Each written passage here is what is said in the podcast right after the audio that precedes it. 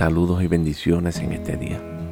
Romanos capítulo 10, verso 17 dice que la fe se origina por medio de oír la palabra de Cristo. Eso es lo que dice literalmente la palabra de Cristo. Cuando habla de el ungido del Mesías, de Cristo, está hablando de una relación que tenemos con Él, porque Él es el que vive dentro de ti y vive dentro de mí. La Biblia dice en Hebreos capítulo 5, verso 8, que como hijo él tenía el hábito de oír de arriba. Esa es la palabra que se traduce en español como obediencia, pero literalmente quiere decir estar bajo la influencia de oír.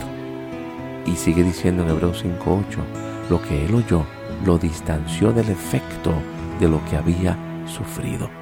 Esto quiere decir que escuchando al Padre, oyendo al Padre, entonces el sufrimiento no se hizo cargo, no se apoderó de sus sentimientos. El sufrimiento no dictó pauta en la vida de Cristo. Por el contrario, la Biblia dice en Juan capítulo 5 que Él no hacía nada por cuenta propia, sino que siempre hacía lo que Él escuchaba, lo que Él oía del Padre.